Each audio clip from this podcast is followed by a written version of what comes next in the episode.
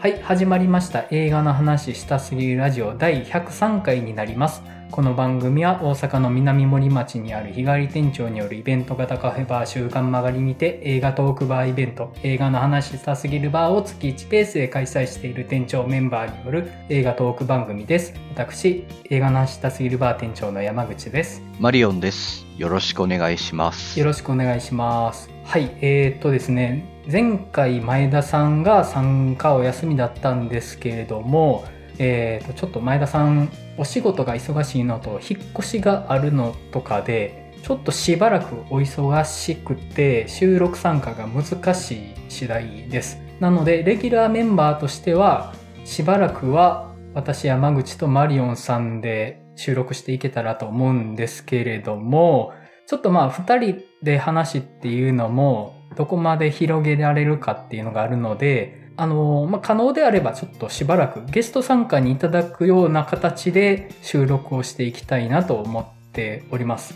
はい。で、えー今回ゲストとして参加いただくのが、トップガンマーヴェリック会にもご参加いただいたタウルさんです。タウルさんお願いします。あ、はい、タオルです。よろしくお願いいたします。よろしくお願いします。はい、こんにちは。はい。もう非常に頼りにしてます。いえいえ、はい。あの、懲りずに読んでいただいてありがとうございます。ははいい。ももうあの特に今回はねテーマがねもう映画史的な文脈があるのでそのあたりの知識量に関してはタウルさん非常に頼りにしておりますのでああ、本当に、あの、あんまり知らないと思うんですけども、はい、ちょっと、はい。なんか、ちょっとわかることがあれば、はい。あのフォローといいますか、はい。お話しさせていただこうと思います。はい。いやむしろね、はい。僕今回楽しみでしょうがなくてもうえ？この作品をタウルさんと話できるっていうのが嬉しくてしょうがなかったんですよ。う ね、はい。はい、お手柔らかによろしくお願いいたしまこす。ちらこそよろしくお願いします、はい。お願いします。じゃあまあとりあえずオープニングはメンバーの近況の話から入っていこうかと思うんですけどマリオンさんも最近いかがされてました。そうですね、今週は、えっと、お題映画以外だと2作見てて、コンパートメントナンバー6あーっていうはい。うんうん。映画と、バンバうん。ンっていうインド映画うん。を見てきました。うんうん。はい。で、コンパートメントナンバー6は、えっと、これ、どこの映画だっけ？フィンランド？ロシア？まあ、ちょっと舞台、まあ、ロシアなんですけど、どんな映画かっていうと、まあ、あの、ある旅行に行くために列車に乗った時に、ある男の人と一緒に、客席が一緒になって、まあ、その男性と女性が、まあ、仲を深めていくっていう話なんですけど、簡単に言ってしまうと。まあ、ちょっとなんというか、リンクレーターのビフォーサンライズみたいな感じのものをちょっと連想するような、まあ、映画にはなってるんですけど、まあ、あんまりなんかちょっと、まあ、似てるのは似てるんですけど、ちょっとあんまりビフォーサンライズっぽくないかなみたいな映画でもあるかなというふうにはちょっと個人的には思って、なんというか、あまり会話劇でこう見せるタイプの映画ではなくて、なんか本当に旅そのもののなんかちょっと豊かさというか、みたいなものがなんかそのままなんか映画から出てくるような感じがする映画で、うんうん、なんかもう出会った時の本当なんか第一印象最悪なんですけど、うん。まあそういったところの含めての嫌な思い出もなんかもう強烈な思い出として残る感じとか、まああと、旅先で会った人とのなんてことない触れ合いとか、ちょっとしたなんか、あ、良かったな、みたいな出来事とか、なんかそういったものがこう、本当フィルムというかなんか思い出として記録したなんかこう、ビデオカメラに残ったフィルムみたいな感じで見るみたいな感じがちょっとあって、これはなかなか面白いなというふうに思いながら見てて、うんうん。まあ、しかも、その二人の登場人物がなかなかちょっとそれぞれこう、いろいろ孤独を抱えてるような感じの人たちで、なんかそういった孤独にちょっとずつなんかお互いが触れていくみたいな映画ですごく繊細な感じな、いいコミュニケーションの映画だったなっていうふうに思いましたね。うんはいちょっと僕全然前知識なかった作品ですね。うん。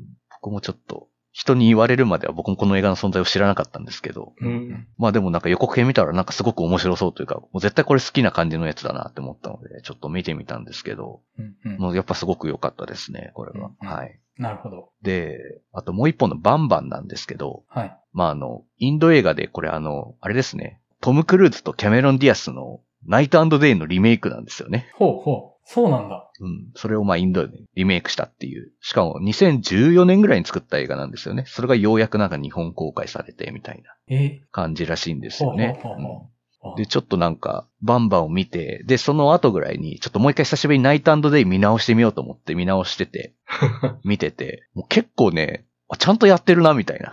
あの、結構律儀にそこをちゃんとやってるな、みたいなところとかまでやってて面白かったんですけど、そういう意味で見比べるというのが。うーん。まあちょっとでもなんか、僕がちょっとナイトデイが実はめっちゃ好きっていうのがあるんですけど、言ってましたね、そういえば。なんかまあ、それこそ本当トップガンマーベリックの回とかでなんか言ったような気がするんですけど、うん言ってはりましたねう。んううん。ん。あの、ナイトデイってあの、めちゃくちゃすごくよくできてるよなっていうか、あの、うんまあ、もう高等無形なアクションラブコメみたいな映画だとは思うんですけど、うん。なんかその高等無形さをやるために結構ちゃんとウェルメイドなことちゃんとやってるみたいな映画だなっていうふうに思ってて、そういう意味でも結構好きなんですけど、なんか、うんうんまあインド映画になると、まあそれがまあほぼないというか、うん。なんかもう高等向け、まあじゃあもう強引でいいですよね、みたいな感じでちょっと進んじゃうのがどうしてもちょっとなんか、ちょっと自分とは相入れないというかもう、これはもうめんどくさい、なんか原作ファンみたいな意見ですけど、うんううんうんん。なんかちょっとそういう感じがちょっと僕はしちゃってあんまり乗れなかったんですよね、ちょっと。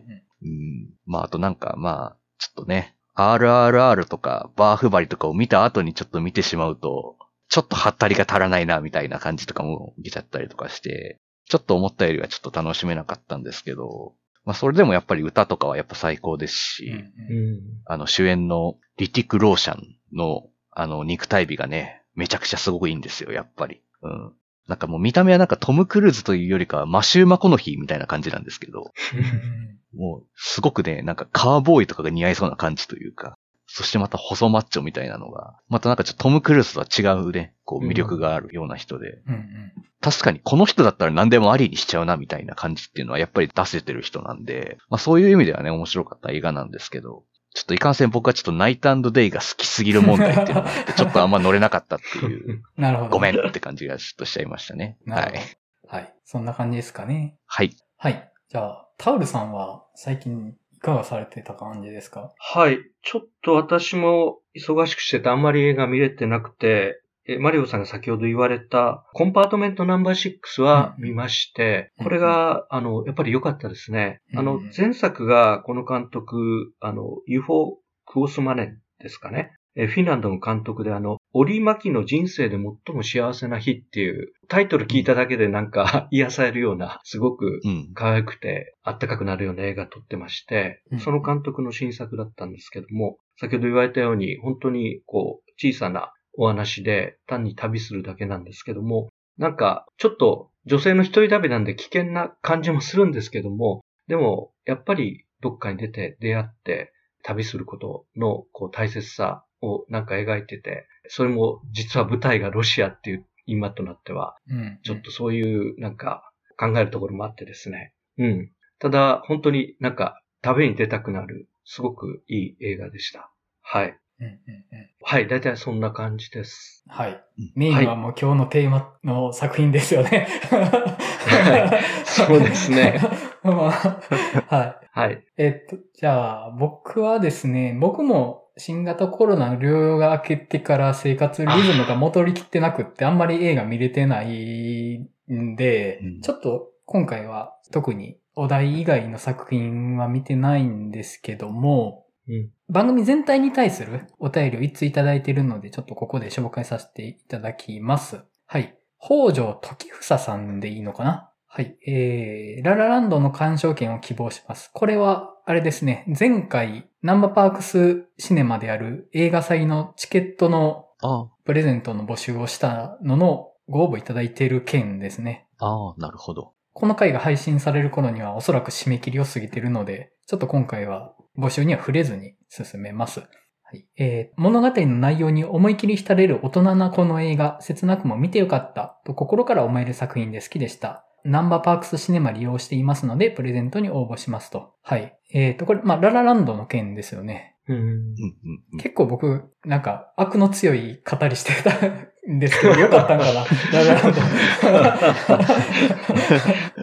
ド。いや、まあ、大丈夫です。はい。で、えっ、と、続きが、思い出ポロポロ、私も学生の頃に見たとき、理解できずにいましたが、それ最後の策略ではないかと聞いたとき、ゾワゾワしました。ありえますね。で、えっ、と、思い出ポロポロが無償に見たくなりましたと。はい。ぜひ見てください。思い出ポロポロ。